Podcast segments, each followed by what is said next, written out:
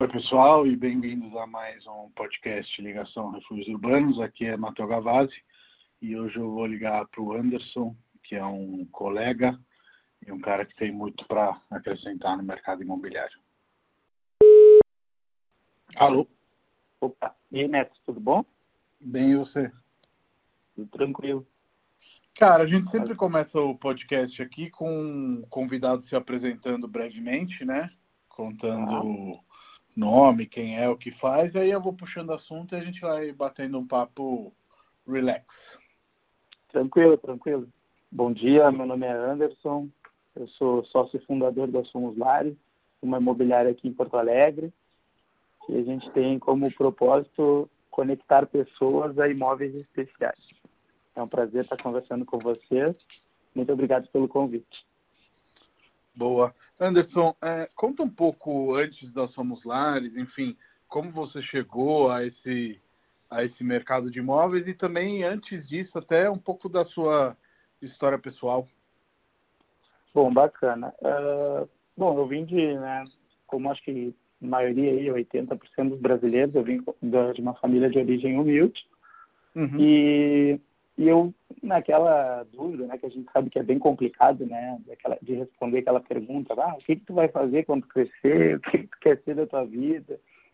Uh, faculdade, na época que eu estava terminando o ensino médio, as faculdades ainda não tinham uh, tantos programas de incentivos sociais, assim, né, Essa, essas ações afirmativas, como cotas, uh, também FIES, esse tipo de apoio do governo. Então, uhum. a gente tinha duas opções apenas, ou ir para uma universidade federal e, né, e, não, e não ter o custo disso, mas daí a gente sabe que a dificuldade para entrar é grande, ou Sim. a gente começava a pagar uma privada, que daí é sempre o valor alto e que acaba também eliminando aí muitas pessoas, né?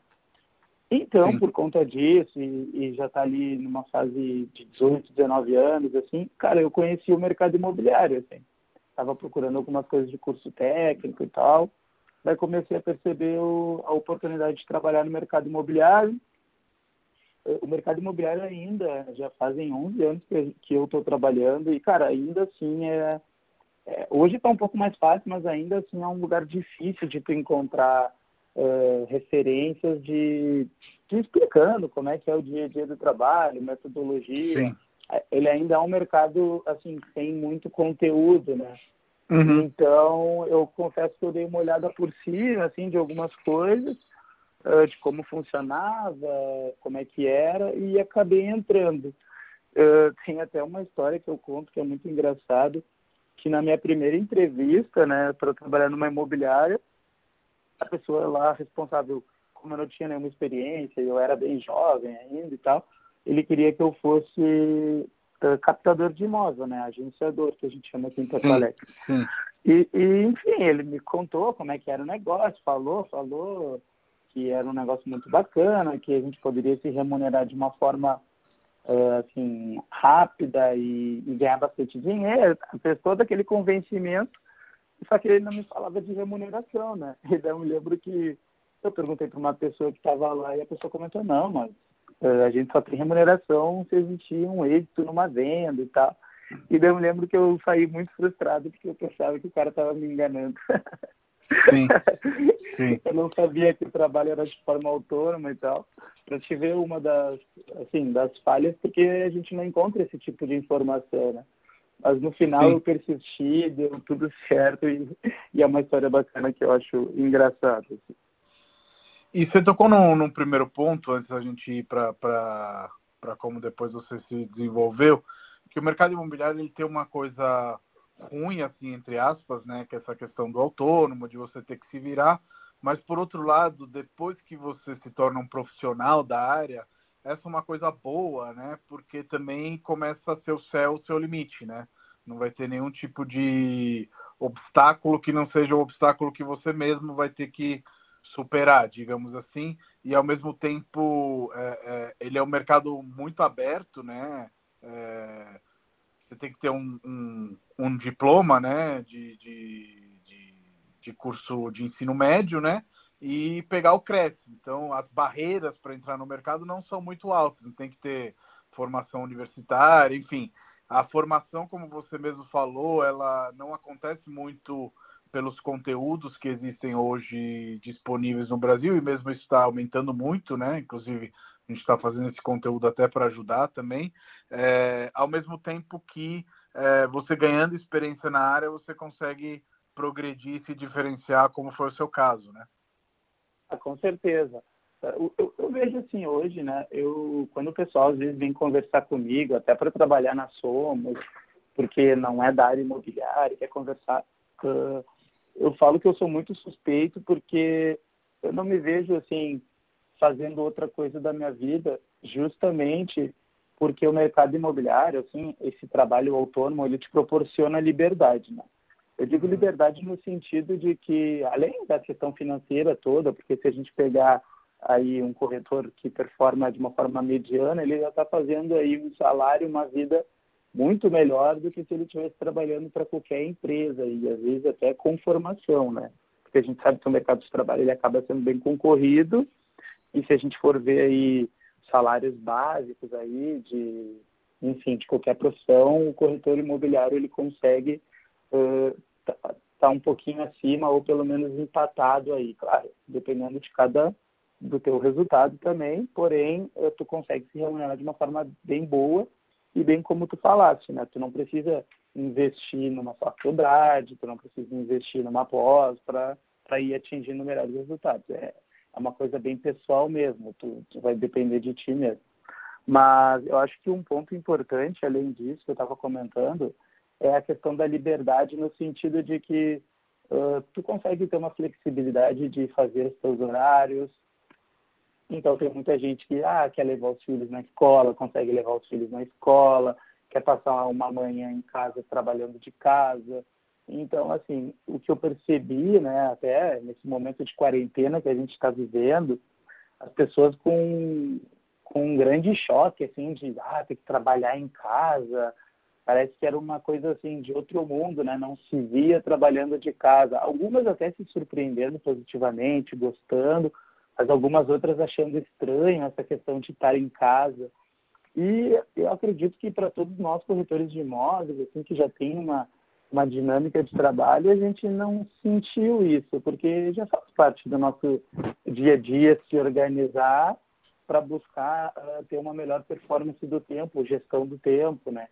Então acho sim, que, claro, sim. a nossa grande dificuldade ela é como o nosso trabalho é na rua, é olhando pessoa, é, com, é contato com pessoa, acho que isso sim prejudica, né? Porque a gente não está na rua vendendo, mas, porém, a dinâmica do trabalho, de fazer uma captação, de conversar com o cliente, bater um papo, essa dinâmica de tu ter dentro da tua casa um espaço ali para te trabalhar, eu acho que para a gente isso não atrapalha, né? É uma coisa bem, bem fluida. Assim. Sim, com certeza. E conta um pouco então desses primeiros passos como agenciador, captador e, e, e dali até a Somos, como foram os percursos? Ah, legal. Eu gosto de. Eu costumo brincar, porque eu sempre fui muito preguiçoso, né? Mas preguiçoso no sentido de que eu sempre imaginava como eu poderia aumentar minha produtividade, mas com menos esforço, né? E uhum. depois eu vi uma entrevista há um tempo atrás, assim, do Bill Gates, que ele fala que ele prefere contratar uma pessoa preguiçosa do que uma pessoa inteligente. E eu achei isso muito engraçado, porque eu sempre fui esse tipo de pessoa, porque eu pensava, tá, por exemplo, como eu posso aumentar a minha captação de imóvel mas uh, sem né, ter um esforço maior. Como eu fazia isso? Então eu sempre fui tentando criar gatilhos, assim, eu sempre fui um cara muito proativo nesse sentido, porque, bom, como uh, o céu é o limite, como tu mesmo falaste aí no mercado imobiliário, eu queria ficar aumentando o meu funil de venda, né? Ficar jogando oportunidades para cima até que elas começassem a se filtrar em realmente negócios. Eu gosto muito da minha história no mercado imobiliário, porque eu acredito que ela sempre foi pautada para eu ter a carreira que eu tenho hoje, sabe? E eu digo uhum. pelos lugares que eu trabalhei e por tudo que eu tive de experiência. Eu entrei no mercado imobiliário, uh, enfim, trabalhando na... A primeira grande imobiliária que eu trabalhei foi a, a Noblesse, que ela era da Brasil Brokers. Foi bem naquela época ali que as empresas com, uh, com cotas na bolsa de valores começaram a comprar pequenas empresas e fazer grandes uh, conglomerados. Né? Uhum. Então, eu, então foi o caso da Lopes aqui, a Lopes já tinha comprado uma imobiliária local, a Brasil Broker também comprou duas imobiliárias locais aqui, e eu fui trabalhar na Brasil Broker. Só que é assim, de novo, né? Se o mercado imobiliário ele já não te proporciona uh, conteúdos para te conhecer, para te aprender do mercado imobiliário, as imobiliárias, principalmente essas grandes, muito menos elas te preparam para te ser um corretor. Elas te preparam para ser um captador de clientes, para te fazer alguma outra coisa, mas assim, corretor, aprender uma venda, eles não querem te ensinar a tu criar uma cultura, assim, eles não têm uma cultura de crescimento para dentro da empresa. É mais um cara lá que está fazendo negócios para ele e às vezes se tu ir demonstrando uma habilidade natural de, de ah, gestão de pessoas ou de negociação, eles vão te subindo de uma forma aleatória, mas não é uma questão que eles preparam o Zezinho, o Anderson, o Pedrinho, todo mundo para atingir esse resultado. Não. Isso acontece de uma forma natural. Uh, tem uma história engraçada na Brasil Blog, porque, né, estava te contando essa questão de ser, entre aspas, preguiçoso, que, cara, eu entrei lá, meu primeiro e-mail que eu disparei foi que eu botei no Google, construtoras de Porto Alegre, apresentei a Brasil Brokers que queria agenciar todos os apartamentos das construtoras. Lógico que isso, esse e-mail chegou em alguns diretores de construtoras e tal, e esses mesmos replicaram para os diretores e tal. E eu não preciso te dizer que eu fui, né, tipo xingado, assim, mas eu fui me chamar a atenção, assim, meu gerente me chamou a atenção, pô, você não pode fazer isso, porque essas pessoas a gente já tem relacionamento aqui dentro, daí parece que a nossa empresa não é preparada. Te confesso que nessa época eu fiquei meio chateado porque não existe nenhuma instrução de de como tu agir, e daí quando tu tem uma ação positiva de ir atrás, uhum. tu, tu, toma uma podada, entendeu? Então eu me, eu me senti meio, meio assim, meio triste, porque tá, mas como é que eu faço? Como é que eu vendo? Eu não tenho, imagina, 18, 19 anos, não conheço ninguém, ninguém na minha idade compra apartamento. O meu círculo de relacionamento de uh, pais, amigos, pais de amigos, amigos, todo mundo, né, tá, está na batalha para sobreviver, não pensa em comprar imóveis, não tem condições. Era bem ali, mais ou menos no início do Minha Casa Minha Vida. Então, recém estava começando esse tipo de projeto, assim, com esse viés mais social. Então, assim, eu, eu comecei a me sentir perdido nesse momento. Uhum. Uh, no curso de, de TTI que eu fazia, eu tinha uns colegas que eles trabalhavam numa outra imobiliária. Daí eu acabei migrando para essa outra imobiliária com eles porque também por uma questão de ah, já chegar com alguns amigos e tal. Então, Sim, só para o acabei... pessoal entender, o curso de TT é o curso técnico de transações imobiliárias, que é o curso que todo mundo tem que fazer para pegar o CRECE, que é a habilitação do, do corretor de imóveis. Desculpa te Exatamente. interromper. Não, não, tá, perfeitamente. E daí eu fui para uma outra imobiliária. Nessa outra imobiliária, uh, era uma loja que era focada só em produtos em lançamento.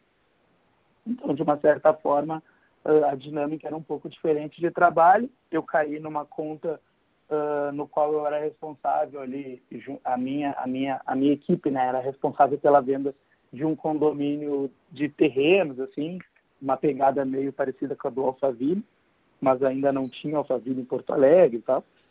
Uh, hoje já tem, né? mas na época não tinha. Era um condomínio mais ou menos assim, nessa mesma pegada do Alphaville, assim, um pouco menos de luxo. E, cara, eu me apaixonei pelo produto porque eu sempre fui um cara muito de casa. Então eu gostei uhum. muito do produto. Então eu percebi que quando tu tinha uma questão que tu estudava muito o produto, a tua chance de performance era maior. Então, cara, eu me especializei muito nesse produto, trabalhei muito, eu ficava, eu ligava toda hora pro cara lá, o diretor comercial do, do condomínio, para ele me dar folder, para eu pedir verba, se eu podia fazer algumas questões de panfletagem, enfim, cara, incomodava bastante eles lá. Uh, isso era mais ou menos assim, início ali, metade de 2009, ali, primeiro semestre, quase indo para o segundo, ali, agosto. Em setembro, esse pessoal do condomínio, eles estavam abrindo uma empresa. Era para ser uma imobiliária, assim, mais de nicho, assim, né, mais boutique. E daí eles estavam montando uma equipe comercial, eles queriam uma equipe comercial com poucas pessoas, e eles me fizeram o convite para trabalhar com eles. Claro que, eu, claro que eu topei e tal, porque eu gostava muito da dinâmica de trabalho com eles e, e topei. Só que assim, de novo, né? Uh, eles também estavam com uma ideia que não era muito. Eles ainda também não sabiam exatamente o que iam fazer e tal, e, e abriram a empresa. Em resumo, foi uma experiência bacana, porque nessa empresa eu fiquei quase três anos, e cara, essa empresa eu aprendi basicamente todo o básico de mercado imobiliário que eu sei hoje.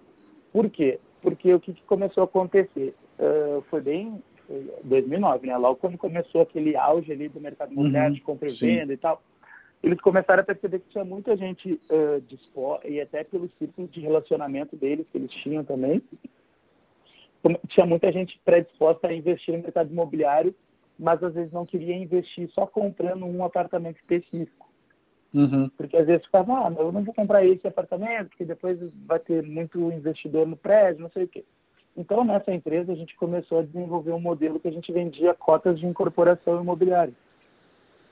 Então, a gente chegava junto com um parceiro incorporador, desenvolvia um prédio, aquele prédio lá custava X milhões, dentro desses X milhões ali, até 50% ficava de responsabilidade nossa, de aporte, e esses 50% que a gente tinha, né, até, né, às vezes era 20, às vezes era 30, enfim, sim, sim. um número básico, a gente cotizava isso aí em cotas menores e vendia para alguns investidores. Então, e aí depois como... vendia o prédio, eles lucravam. Exatamente, depois ele, exatamente. Eles eram parte daquele um contrato de, SP, de SCP, né, de Sociedade por Conta uhum. de Participação. Então, a partir do momento que os apartamentos iam sendo vendidos futuramente, essas pessoas iam tendo o lucro delas ali, né? Então, assim, foi uma oportunidade muito bacana, porque daí eu pude entender como nascia um prédio, como se desenvolvia uma incorporação, uh, também desenvolvimento imobiliário mesmo, de, bom, de, de vocação de terreno, como é que isso aqui, uh, por que, que a gente vai fazer um, dois dormitórios aqui, não três, sabe? Toda essa análise mercadológica eu comecei a desenvolver porque eu também tinha que conversar com uns investidores, então tive que começar também a entender um pouco de parte financeira, retorno de investimento, TIR, ROI, então assim, foi um, foi um aprendizado, foi meio que um mestrado, assim, a minha graduação ali é, foi, foi no dia a dia, assim, trabalhando. Sim. Daí, assim, para contar um pouco como, como a minha história é bacana dos lugares que eu passei, cara, quando eu saí dessa empresa, eu voltei para trabalhar no mercado imobiliário, numa imobiliária grande que tinha aqui. Só que daí eu percebi que o meu conhecimento ele estava muito acima do, dos corretores, assim, sabe? Então eu comecei a perceber, ah, mas do jeito que eu estou trabalhando aqui com esses corretores, ah, tá difícil, não já não, eu já estou acima disso, então estou buscando, buscando uma outra oportunidade. Nesse, nesse meio tempo de estar tá buscando uma outra oportunidade mais assim profissional, eu fui trabalhar em uma incorporadora que eu conhecia já na cidade, admirava muito eles, que é a Smart. A Smart é uma incorporadora, agora já tem seus 10 anos, mas na época era relativamente jovem, eles constroem prédios pequenos, mas com bastante arquitetura, assim, com esse viés da arquitetura modernista. Então eu fui trabalhar para eles, assim, nessa parte de fazer o atendimento comercial dos clientes que entravam em contato diretamente, de uhum. possíveis investidores, dos corretores. Eu também dava o treinamento para os corretores, então uh, a gente tinha um produto em lançamento, ia eu ia na imobiliária falar do produto, fazia toda essa esse, esse intermediário aí, né, entre corretor e a Smart, ou às vezes entre o cliente final e a Smart também. Eu fazia todo esse, todo esse approach, assim. Daí na Smart eu conheci a Roberta, que ela iniciou o projeto da Somos comigo. A Roberta cuidava da parte mais do marketing, né? De dentro, uhum. de, de, de, dentro, assim, para de fora para dentro, assim, né? Então, aquele relacionamento com o cliente e tal, e eu fazia esse atendimento mais do, do cliente específico que queria comprar. E a gente formava uma boa dupla, e daí, ficando na Smart aí mais ou menos uns dois anos e meio, assim, porque como era uma empresa pequena, acabava que eu ficava muito ocioso, né? Às vezes a gente vendia o prédio muito rápido e o outro prédio ia demorar um ano e meio, dois anos para ser lançado. Sim. Então eu acabava ficando com um tempo muito ocioso. Mas também foi uma baita experiência, porque daí eu tive um lado do, investi do incorporador, então consegui ter essa análise aí também do, do incorporador, né? Sim. E daí quando eu saí da Smart, eu já estava com uma ideia de, tá, o que, que eu faço agora com toda essa informação que eu tenho e com todo esse conhecimento que eu tenho, como é que eu boto isso em prática num negócio meu, assim, como é que eu posso botar isso na rua. E daí foi aí onde a gente desenvolveu a proposta da Somos, né? Da Somos Lares, então a gente foi criando aí os nossos, o nosso jeito, claro, muito olhando aí para São Paulo, então as nossas referências na época já eram a Axp, já eram vocês, acho que vocês estavam no início, ele já tinha uns dois, três anos. Uhum. Então, assim, a gente começou a olhar muito para esse mercado, assim, da arquitetura também, do cuidado com o cliente, de ter um atendimento mais, uh, não digo só qualidade, porque eu acredito que o mercado tem vários agentes com qualidade, mas eu digo de um atendimento mais nichado, saber que tu vai atender um público específico e tu não vai conseguir atender todo mundo, porque é inviável. Não, então, uh, isso, de, de atender as pessoas né, com, de nicho, saber que tu tem um cliente específico e te especializar para aquele cliente, para resolver o problema daquele cliente em específico, daquele nicho de clientes, né? Sim, Porque às vezes a gente não vai conseguir atender todo mundo. Né?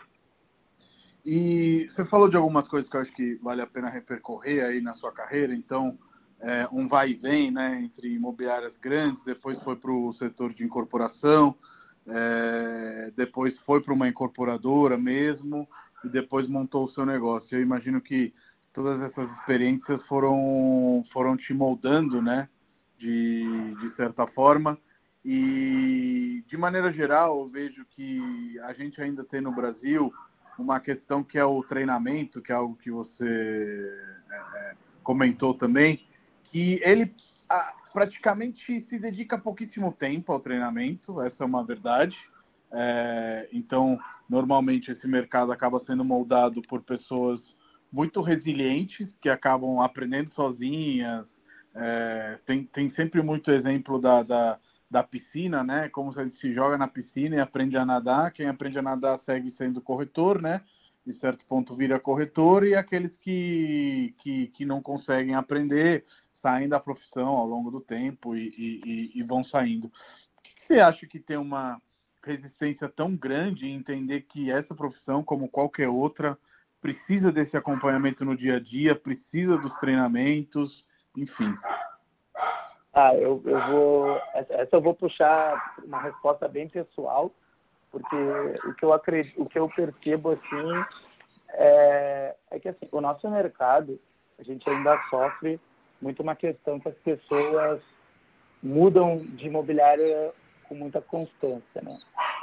Sim. A gente acaba tendo o pessoal, às vezes não fica, não fideliza, fica o mesmo, sai. Então, assim, eu acho que treinamento, né? Treinar uma pessoa realmente exige uma dedicação e energia que tu põe naquela pessoa ali. A Somos, eh, a gente sofre um pouco disso, porque a gente quer dar um treinamento, a gente quer criar uma cultura, mas ao mesmo tempo, por ser uma empresa pequena, a gente precisa ter resultado, precisa ter evento. Então, às vezes, a gente fica naquela divisão ali de começar um processo cultural de treinamento, mas também tem uma correria de ter que estar atendendo os clientes, ter que estar fechando venda, uma outra preocupação. Então, assim, eu confesso que esse ano eu botei a bola no chão e falei, bom, deixa eu segurar minha ansiedade para fechar negócio porque se eu continuar nessa de só querer fechar negócio e se preocupar só com negócios fechados, eu nunca vou conseguir ter um time de empresa, entendeu? Eu nunca vou conseguir formar um time que ele está correndo junto comigo. Então, esse Sim. ano eu estou mais preocupado, daí fazendo um parente bem pessoal, assim, de, com uma visão de empresário. Esse ano eu estou muito mais preocupado em que meu time feche vendas, em dar suporte para o meu time, em atender junto com eles, por mais que o meu resultado baixo, se eu ficasse fazendo tudo sozinho, mas que é para que isso uh, comece a acontecer e daí essas pessoas também saibam que, bom, não estou nadando sozinho, sabe? Eu tenho uma boia aqui comigo, daqui a pouco eu não preciso mais dessa boia, para que a gente consiga montar um time onde todo mundo saiba fazer o beabá completo, sabe? Mas, uhum. sim, é, no nosso mercado às vezes existe é, essa falta né, de treinamento, falta de opção, justamente porque às vezes por serem empresas pequenas e tal, a gente precisa realmente focar no, no resultado. Né? Sim. É, é, eu comecei com a Refúgio desde o início como uma empresa pequena e outro dia eu estava falando com o Matheus Sartotti da Infinity, que é aí do Rio Grande do Sul também. E sim, Torres, eu né? acho que. Sim, Torres. Eu acho que esse insight que, que, que, que você teve agora de é, focar mais na equipe, etc., ele é um insight necessário em qualquer empresa, na minha opinião, independentemente de ser mercado imobiliário, mercado, enfim, qualquer empresa, na minha opinião, porque senão é, a gente fica muito naquela coisa que você acabou de falar, de a gente conseguir um resultado, mas a empresa como um todo não conseguir o, o, o resultado almejado, né? Digamos assim. Então acho que você está num, num, num, caminho certo, porque eu vi isso acontecer comigo, então deixa até isso como experiência para quem está ouvindo. Realmente no início, quando você é, é, renuncia a seu corretor, né, e é muito comum um bom corretor abrir uma imobiliária, etc e tal, e no início ele continuar carregando o, o, a bandeira e a maioria das vendas acontecerem por ele, mas aos poucos ele vai ter que realmente confiar sempre mais na equipe, repassar sempre mais negócios para a equipe, porque essa é a única maneira de criar um negócio sólido e, e, e um negócio próspero para todo mundo. Fora que eu acho que o foco de ter uma empresa realmente é unir todo mundo dentro de um objetivo. E hoje, na Refúgios, a, a maioria das pessoas já superaram os meus resultados, então eu posso te dizer que é um caminho difícil. No início, realmente, você vai, você vai sentir aí um pouco redução de vendas ou não, mas é uma possibilidade. Mas no longo prazo, te digo que é o caminho certo. Não tem muito é, como fugir disso. E, ah, Anderson, é, é, uma das coisas que eu acho que é mais interessante do, do seu trabalho é que realmente você faz uma curadoria muito especial e muito específica. Você quer falar um pouco disso? Ah, bacana, posso falar sim. Bom, uh, um pouco da minha, das minhas experiências ali, uh, eu fui construindo e também, daí, claro, a carreira do corretor começou a, a parecer que era uma carreira real, que realmente valeria a pena investir e, e se qualificar mais. Então, no meio tempo, né, trabalhando ali das minhas experiências, eu acabei indo para a faculdade, fui estudar marketing, me formei em marketing. Uhum. E, e, sempre nessa questão de, de olhar arquitetura, uh, e eu sempre gostei muito desse mercado de comunicação, assim, porque eu me considerei sempre uma pessoa muito criativa, então, tanto que antes de eu fazer marketing, eu fiquei na dúvida se eu fazia marketing ou publicidade, uh, então eu fiquei muito nesse meio do caminho, mas aí como eu já estava mais focado nessa parte comercial mesmo e atendimento, eu fui para a linha do marketing, porque eu achava que era uma linha mais assim completa para o viés da empresa, né? Se tu olhar assim. Então eu, eu sempre gostei muito disso e olhava outros mercados, assim. Então, tanto que um, várias das minhas referências para montar a Somos, ela veio de outros mercados, assim, mercado de moda, eh, não necessariamente só o mercado imobiliário. E claro, botei algumas coisas no mercado imobiliário que eu acreditava. Então, assim, nós somos, né, quando a gente nasceu, uh, o que, que aconteceu? Eu trabalhava nessa incorporadora em Porto Alegre, onde a gente tinha né, um produto com arquitetura autoral, uma arquitetura modernista, mas nova, né? Com linguagens atuais, assim. Uh, e eu percebia que as pessoas gostavam muito, mas às vezes elas não entendiam muito bem aquele, pro, aquele produto ali, aquele estilo de vida, o corretor também não conseguia passar por que, que aquele produto, que era um, um prédiozinho pequeno, tinha um valor X perto daquele grandão lá que uma Cirela da vida entregava. Uhum. E daí eu tentava botar na cabeça deles que, cara, isso é um produto de nicho, uh, daqui a pouco o cara que vai comprar esse pequenininho aqui não é o cara que quer comprar aquele grandão, tem que entender isso, né? Sim, então eu tentava fazer de, essa... de, é. de valores diferentes, né? Exatamente. Então, tanto que quando a gente, por exemplo, chegava nesse ponto que eu estava atendendo o cliente dele, ele falava, bah, quando eu mandei ele não gostou muito, mas bah, depois que ele fez uma reunião contigo foi mais legal, ele gostou muito do produto, da ideia. E eu percebi que as pessoas uh, gostavam.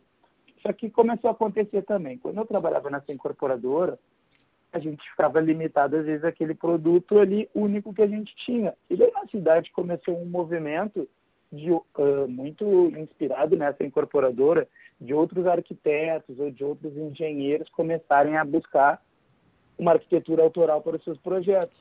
Mas eles também tinham essa mesma dificuldade, porque eram projetos pequenininhos, então tinham dificuldade de vender. E eu comecei a perceber que eu ia conhecer o produto deles, eu conversava com eles e de vez em quando levava algum cliente para ver e todos eles ficavam surpresos assim com a dominância que eu tinha do produto específico, né? Não o apartamento em si, mas o conceito uhum. de morar, por exemplo, num apartamento com planta aberta, por que é interessante tu ter uh, esquadrias maiores, por que é legal tu morar num prédio que tem arquitetura autoral e tal. Então, assim, o papo fluía de uma forma muito natural e eles ficavam, assim, muito surpreendentes, assim, falavam, ah, tivesse mais, sei lá, cinco, seis corretores igual a ti aqui na cidade, eu com certeza tinha vendido esse prédio mais rápido. Então eu comecei a perceber que, bom, acho que tem um nicho para eu trabalhar aí, sabe? Porque, de novo, não sozinho, se eu trabalhar sozinho isso aqui, eu tenho um VGV que me deixa super à vontade. Então eu comecei uhum. a daí, nesse momento, desenvolver uh, a cara da Somos, que eu queria trabalhar só com uma curadoria de imóveis e tal.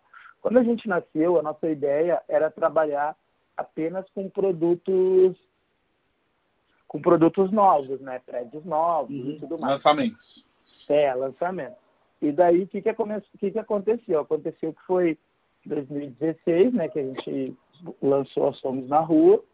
Uhum. E, cara, ano foi bem crise. naquele. É, foi aquele ano de, o pico da crise, daí depois logo em seguida já teve as questões de impeachment, daí já começou uma questão toda política. Então, assim, a gente teve um, um ano, os anos aí, esses anos aí que a gente sempre foi que meio difícil é, programação para as incorporadoras, né? Exatamente. E daí teve muito problema assim de fator externo, né, político e tal. Então as incorporadoras seguraram muito lançamentos ou lançaram um apenas, tipo, a gente tinha previsão de, sei lá, quatro, cinco daqueles predinhos bonitos, foi lançado só um, os outros recuaram também, porque era uma questão que o pessoal não tinha tanta grana, era aquela coisa que estavam se juntando ali um grupinho menor, então ficaram com medo de, de né, dar um passo maior que a perna. Então, assim, tudo foi mudando. E daí, em contrapartida, começou a surgir as oportunidades de apartamentos uh, revenda, né? Apartamentos usados. Uhum. Que as pessoas moravam em um prédio ok, assim, padrão, só que, porém, por dentro elas transformavam o mundo delas dentro daquele apartamento que por fora da padrão, entendeu? E aí uhum. foi que a gente descobriu esse mercado que a gente, de fato, não sabia que existia, assim, porque a gente não, não via, sabe? Olhando uhum. pelas outras imobiliárias, por não ter uma seleção que nem a nossa, a gente não percebia que tinha tanto imóveis assim com essa qualidade, ou que as pessoas eh, botavam bastante personalidade delas. Então, a gente foi uma grata surpresa, sim, porque daí uma coisa que a gente nem estava imaginando acabou virando nosso negócio. Hoje a gente vende 90%, 99% são apartamentos usados, revenda e lançamento a gente quase não vende. Nesse período a gente deve ter vendido, sei lá, três apartamentos de lançamento. Sim.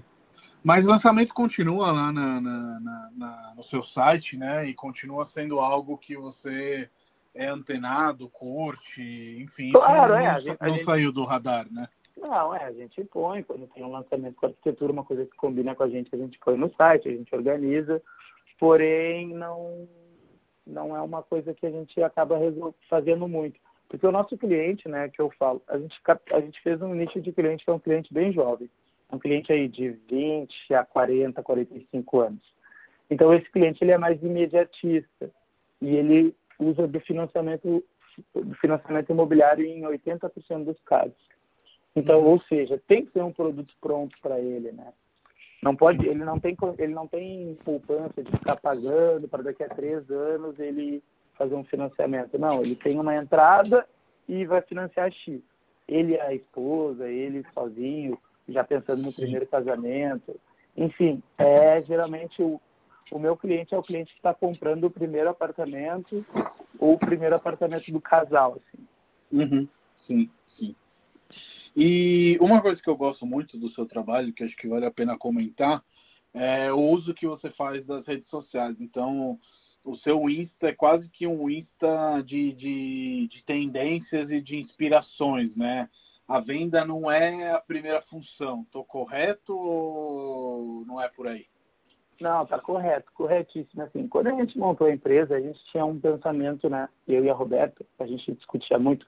Então isso era muito legal, porque ela era uma sócia e a gente tinha visões bem parecidas, assim, de referência, de coisas que a gente queria ter a gente pensava muito na Somos, até por ser pequena, porque a nossa ideia nunca foi ser uma grande imobiliária, né? A gente sempre falou em ter uma equipe pequena, mas uma equipe rentável. Sempre ter esse pensamento de ser pequeno. E a gente falava que a gente queria muito que a Somos, em devidas proporções, fosse aquelas empresas que têm um espírito da Apple, sabe? Um espírito que as pessoas uh, têm prazer em estar olhando o teu conteúdo, mesmo que ela não pense em comprar aquele, aquele produto em si.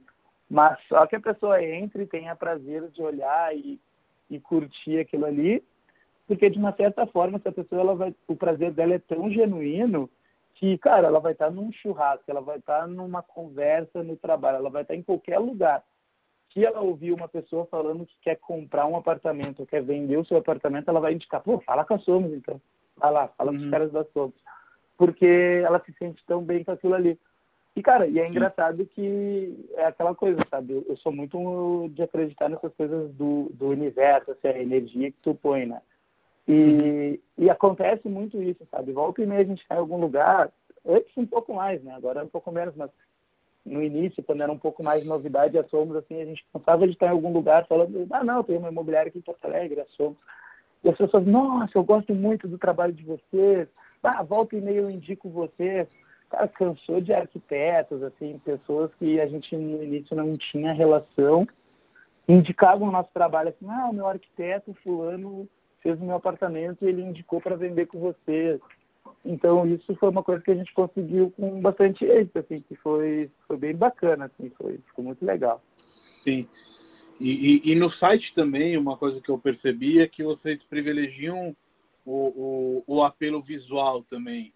É, como, como que é na parte prática isso? Porque, é, de certa forma, eu imagino que seja mais a pessoa entrando em contato do, com vocês para fazer uma entrevista, entender quais são o, os critérios, enfim, o que, que ela procura, do que realmente buscar no site onde o apelo é mais visual mesmo, né? Como que é essa, é, é claro. esse dualismo? Assim, uh, como todo negócio, eu acho que tu, a gente ainda não achou a nossa fórmula 100%. Né? Até eu acho que quando a pessoa tem um negócio novo ou um negócio padrão e a pessoa conforma, né, tem um conformismo de como ela atua, eu acho que uhum. essa pessoa está mais fadada daqui a pouco. A ficar para trás, se, concordo. É, ficar para trás, se perder do que realmente está na vanguarda. A gente começou por uma questão bem assim, uh, de estética, como tu comentaste, e a gente não tinha um volume relativamente grande de negócio. Acho que quando a gente botou o nosso site no ar, a gente devia ter cinco apartamentos para vender. Uhum. Então era um número limitado. Então, assim, para um número limitado, tu consegue dar uma atenção dessa forma, tu consegue responder as pessoas com a, a pessoa entrou em contato ali e tal, tu tem um approach maior para atender ela ali, porque tu tem pouco atendimento. A partir do momento que a gente foi passando os anos, foi crescendo, foi botando apartamento, a gente percebe que a nossa forma de mostrar, ela já está começando a ficar complicada, porque a pessoa quer ter outras informações antes de te mandar um e-mail, entendeu? Antes de te uhum. fazer um contato. Então a gente está começando a desenvolver um site novo para isso, para ter mais informações. Claro, a gente não quer abandonar a parte estética ainda, visual, mas Sim. a gente está tá produzindo um site novo uh, com uma questão mais robusta de de informações do apartamento, do prédio. Outra coisa também é filtros, porque o nosso site hoje ele não tem um filtro. Então, daqui a pouco, pô, a pessoa está procurando 300 mil, ela não quer ficar olhando apartamentos com mais disso, porque senão ela tem que ficar rolando, rolando até procurar para ver se tem um que se encaixa para o que ela quer. Então, a gente está desenvolvendo um site novo, né? Que entregue isso de uma forma mais fácil e também a gente está ajustando assim, as velas e tal para reflexões que a gente tem aqui de, de modelo mesmo, assim, sabe? a gente percebe que acho que o mercado imobiliário, a gente está indo para um, uma fase aí, pelo menos na, na nossa expectativa, a gente está indo para uma linha de. Uh, uma linha que vai ter um varejo muito grande, mas é um varejo tecnológico aí, se a gente pensar nesse estilo quinto andar, esse estilo Viva Real, Loft, assim, de empresas que estão né, investindo em muita tecnologia, eles têm muita grana para fazer uma, uma, coisa mais um, online, assim, de entregar tudo ali online e, e, e, diminuir os intermediários também, né? E acho que a gente sempre vai ter o, o, o varejo no sentido mais qualificado, que seria uma grife, uma Gucci, né? Então a Sim. pessoa também sempre vai ter aquele atendimento, bom, não, eu vou comprar, eu vou comprar na Somos, eu vou comprar na Refúgios, porque eu quero um atendimento especial e eu quero uma coisa de grife, eu não quero a coisa do bastantão. Então, a gente tem pensado muito nisso de experiência. Como proporciona uma experiência para quem quer comprar um apartamento agora, ou quando essa era da tecnologia estiver mais, mais assim, pulsante né, e mais forte. Então tem vários caminhos que a gente está tentando ir, assim, uh, e vai fazer alguns testes para ver se a gente encontra o nosso de, mais um caminho novo aí, mas a gente está sempre antenado a isso, né? Como quando a Somos nasceu, que a gente queria só vender lançamento e acabou vendendo só apartamentos de revenda, como a gente vai encontrar esse novo caminho, entendeu? Isso é uma Sim. das preocupações que a gente está tendo e a gente reflete bastante uma coisa que eu acho que a gente se parece, e, e acredito que quando você fala em grife, é, é, não está falando em tornar Somos não acessível, né? muito pelo contrário, assim como a Refúgios também. Acho que o, o, que a gente tenta fazer hoje no mercado, e me fala aí se você concorda com isso, é se tornar quase que um life planner, uma pessoa que seja um conselheiro, um assessor, na hora que o assunto seja o mercado imobiliário. Então, ser aquela pessoa de confiança, ser aquela pessoa que sim vai tornar a, a experiência muito bacana, como você falou, mas também ela vai agregar valor por meio da expertise, da experiência e do fato de ser um especialista de um determinado tipo de mercado. Então, é, eu sempre brinco assim que hoje o cliente ele tem muita informação disponível, né? Que você dá um Google e provavelmente você acha todos os apartamentos disponíveis, ou a maioria dos apartamentos disponíveis à venda em um determinado bairro, lugar, etc.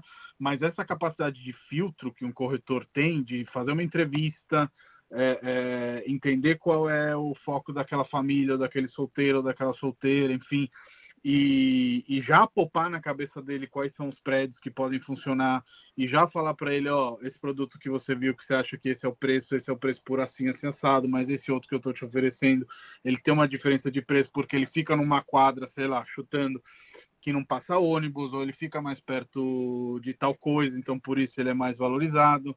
Então, esse tipo de refinamento da informação, eu acho que é o que faz a diferença num, num atendimento bacana feito por um especialista. Não, com certeza. É, quando a gente usa, é bem isso. Quando eu usei a palavra grife, é realmente, não é uma questão de, ah, só vou trabalhar produtos muito altos, de alto padrão, alto valor agregado, e não vou atender o pessoal, um público mais, assim, tem um, tá um apartamento, é, um valor mais médio.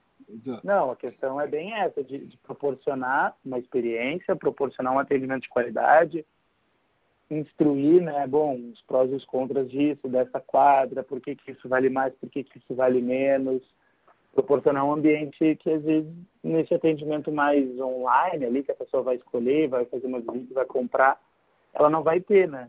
Ela vai ter que ter Sim. essa percepção dela toda sozinha e tal.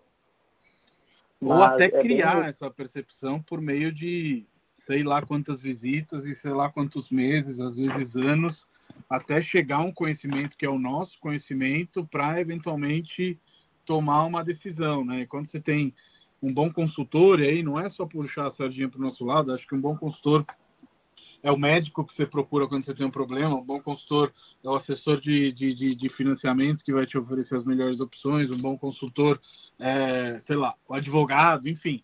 É, a gente precisa em várias áreas da nossa vida de bons consultores e normalmente o, o, o que a gente paga não é o custo, é o investimento, né?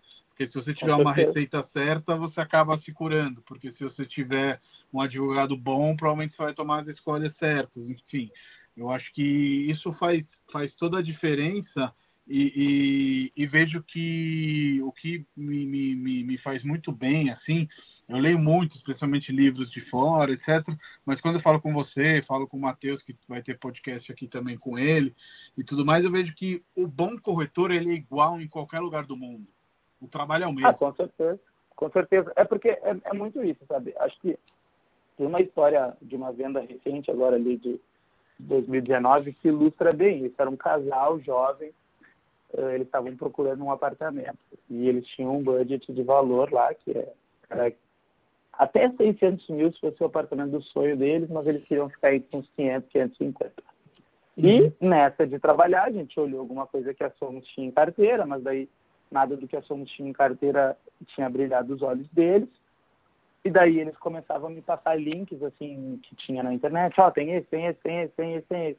E daí eu ia conseguindo, fazendo via parceria, né, para agilizar as visitas, ia fazendo alguns links com eles, só que daí eu ficava dizendo, olha pessoal, vocês me pediram X, vocês estão me mandando link de Y. Acho que não é bem assim. E daí eu ficava mandando links que eu conseguia de outros apartamentos. Eu falava, ó, oh, acho que isso tem mais do caminho de vocês.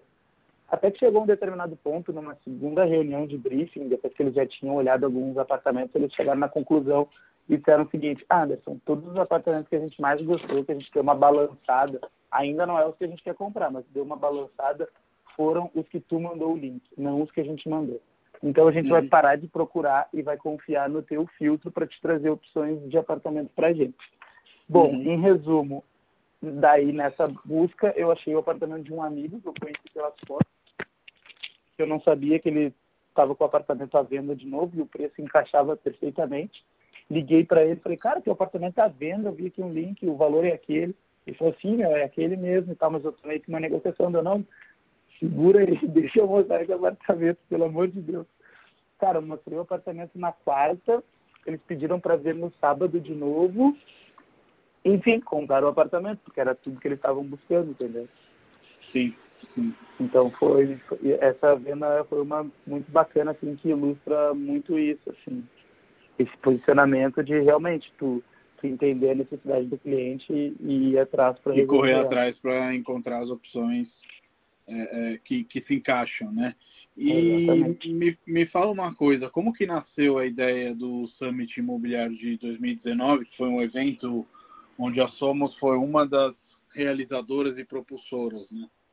Tá, que legal. Bom, esse aí eu vou, vou falar de uma eu vou falar como se fosse um sobrinho, né? Porque ele não foi um filho nosso assim da Somos.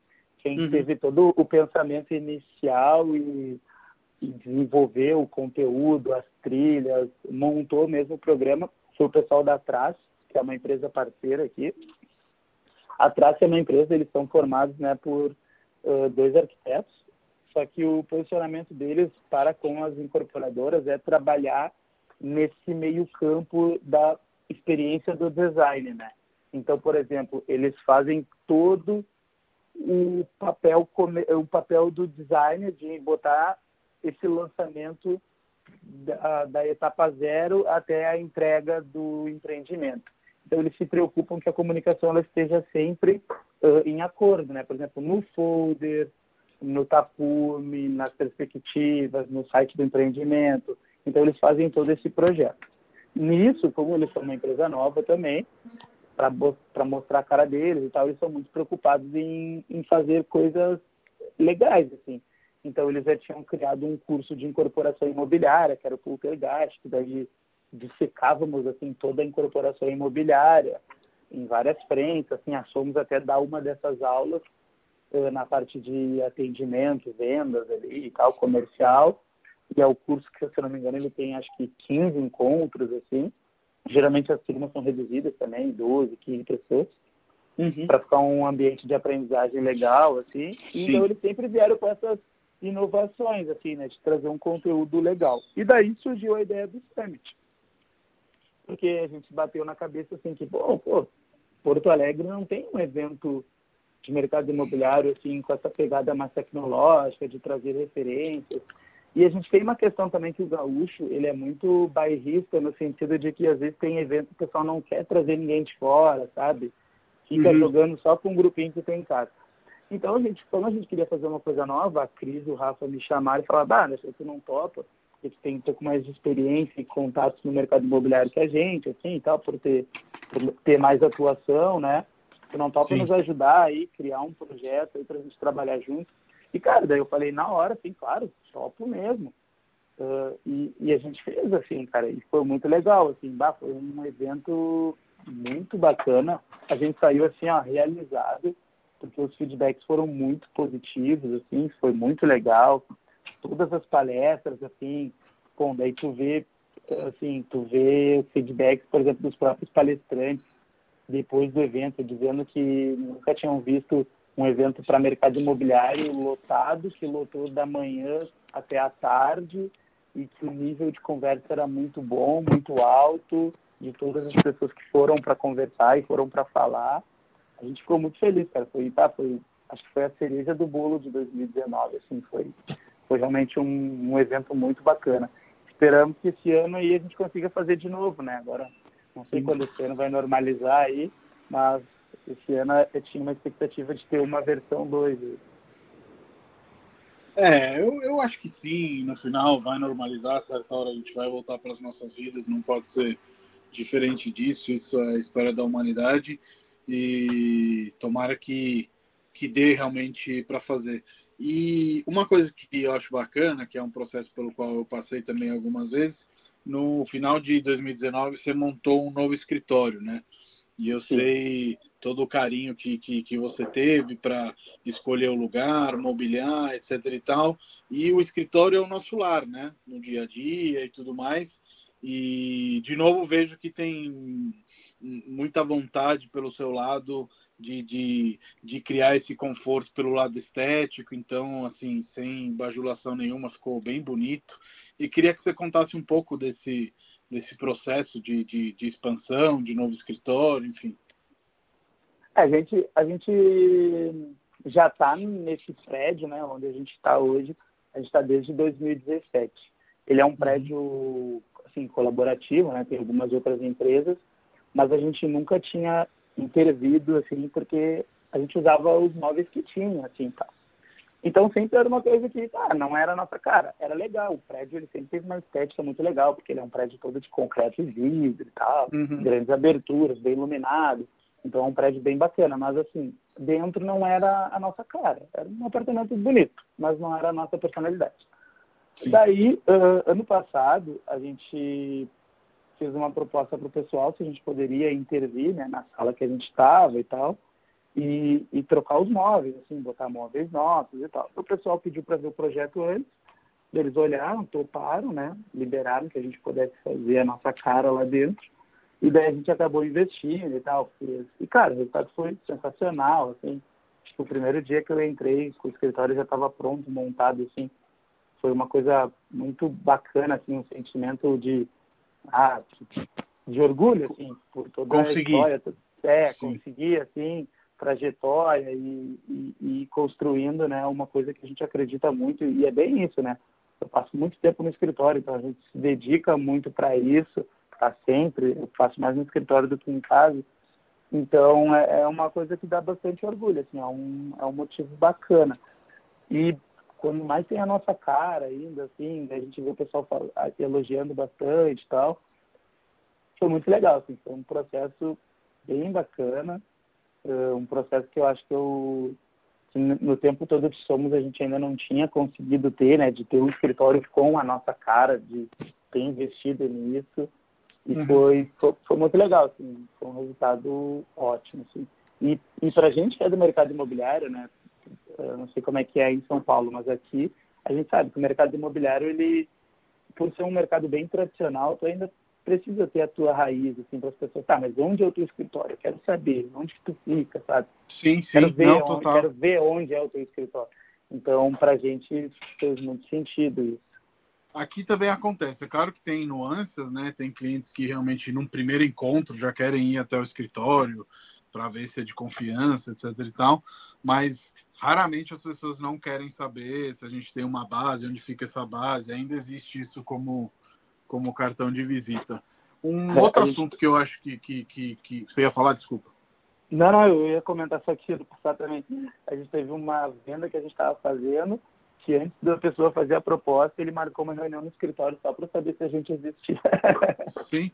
Não, acontece aqui também com a gente. Já, já aconteceu de de ter proposta e o proprietário vir até o escritório para ver quem éramos, quem não éramos, como empresa, né? Já, já conheci o consultor e tudo mais, e aí queria ver o resto da empresa.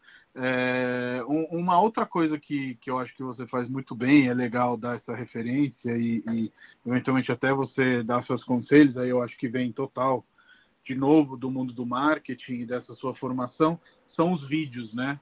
Isso é algo que você faz com com muito carinho, com muito requinte. É, conta um pouco aí. Ah, legal. A gente, de novo, né? Como a gente quando montou a Somos e que queria ficar olhando, a gente sempre olhava para outras coisas e a gente sempre se apoiou muito, né? A Somos na questão da afetividade do lar, assim. Então a gente sempre queria trazer uma história de casas que não necessariamente fossem apartamentos que estivessem à venda ou apartamentos que a gente vendeu e tal, mas não. De pessoas que a gente tem um relacionamento, que tem uma casa bacana e a pessoa dando depoimento de, de como é morar naquela casa para ela. Então, com isso, a gente fez os lares colecionáveis, que hoje deve estar em, acho que, quatro, quatro ou cinco vídeos, agora não me lembro, desculpa.